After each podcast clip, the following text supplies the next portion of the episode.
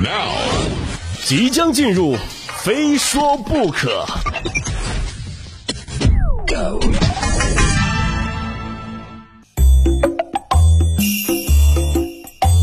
啊，上一节我们说了微信和 QQ 啊，这算是我们最常用的社交软件了。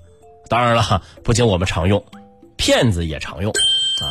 前不久呢，南通的小张通过社交平台呢认识了女网友小李啊，对方呢经常嘘寒问暖，两个人呢很快就确定了网恋关系。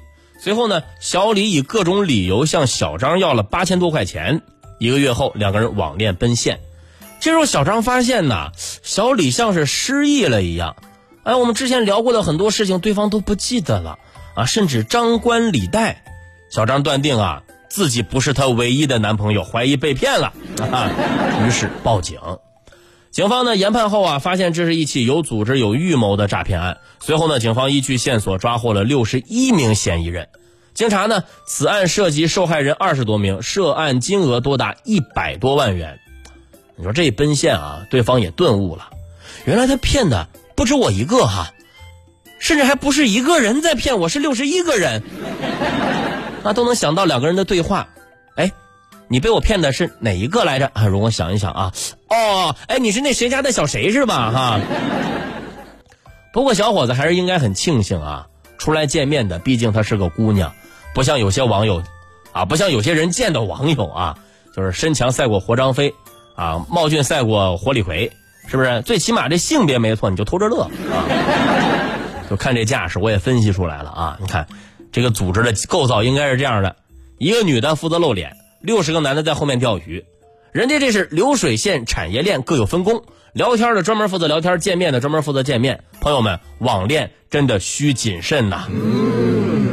不过这小伙子还算是聪明啊，要知道奔现啊。而不是盲目的陷入爱河之中无法自拔，损失呢跟之前的相比呢也不算太大，八千块钱啊就相当于买个教训吧。只是有一点我想不通啊，骗子为什么会想见面呢？对吧？骗子为什么会会有这样的想法呢？这是打算再增进一下感情，多骗点吗？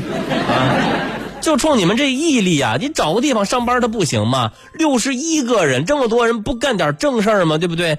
你干点正事儿。你干点什么项目不比这个靠谱，这个强啊，是吧？哈。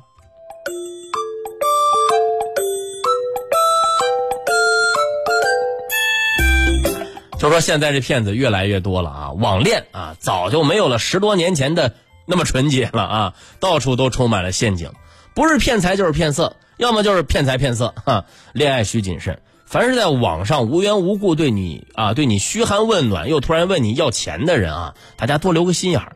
你如果真的是魅力四射，也不至于说到网上你找灵魂伴侣去是吧？啊，正所谓嘘寒问暖不如打笔巨款。理财这个词儿啊，从来是与我无缘的。工资如果不出意外，那应该是意外的全花光了。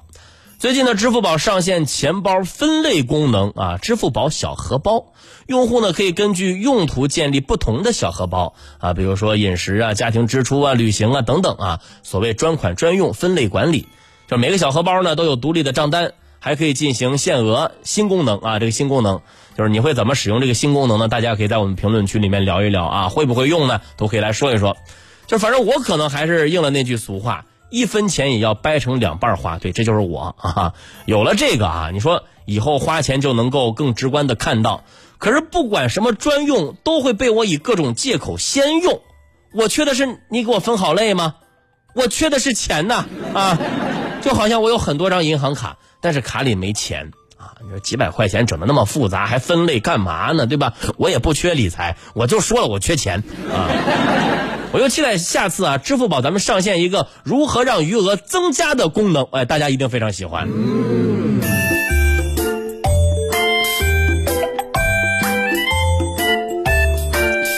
其实无论有钱没钱，身体健康这才是人们生活的本钱。啊，健康的生活方式很重要。即便是年轻人，也不要太糟践自己的身体啊。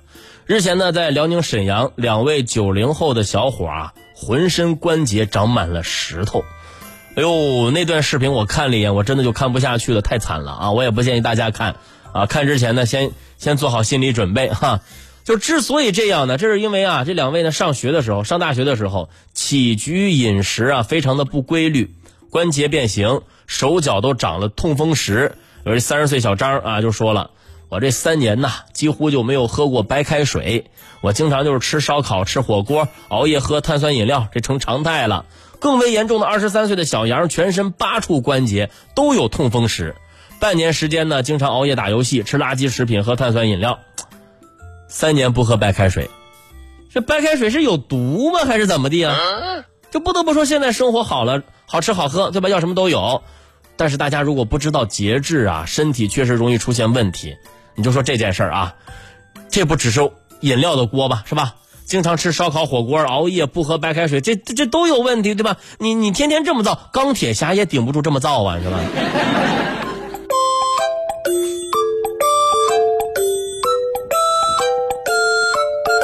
这说的我都不敢吃火锅了哈，火锅多棒啊哈！最近呢，北京一派出所接到火锅店的报警啊，就是说怀疑顾客故意往菜里扔虫子，索要赔偿。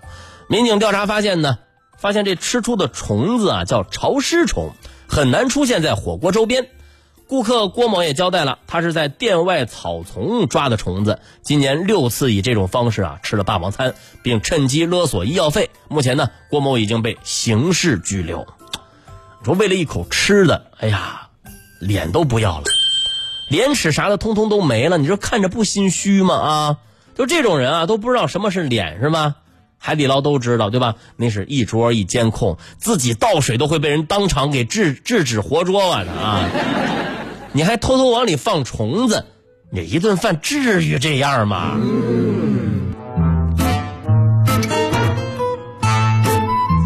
俗话说得好，民以食为天啊！吃饭看似简单，其实里面也蕴含了很多的玄机。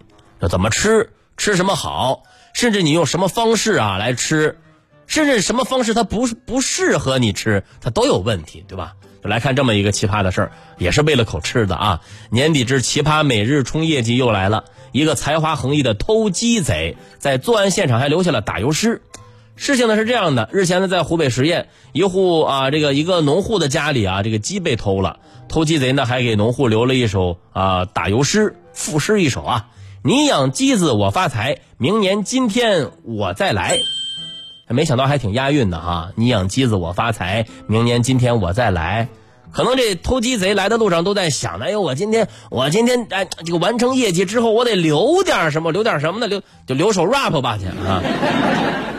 随后呢，农户报警，哈，说一个小偷偷了农户的鸡，还留下纸条调侃示威，这也太嚣张了吧！于是呢，办案民警决心啊，一定要把这个偷鸡贼捉拿归案。果然帅不过三秒啊！随后这名史上最嚣张偷鸡贼被抓捕归案了。警方发现啊，他竟然有九十五起涉警案底，全部都是偷鸡。怎么着还想着明年今天再来呢？是吗？哈，预约失败了吧？这结局就特别的舒适啊！最后呢，我也送你一句打油诗吧啊！你前两句写的是什么？你养鸡子我发财，明年今天我再来。哎，对。春风得意马失蹄，转身背诵警察局，横批叫你嚣张。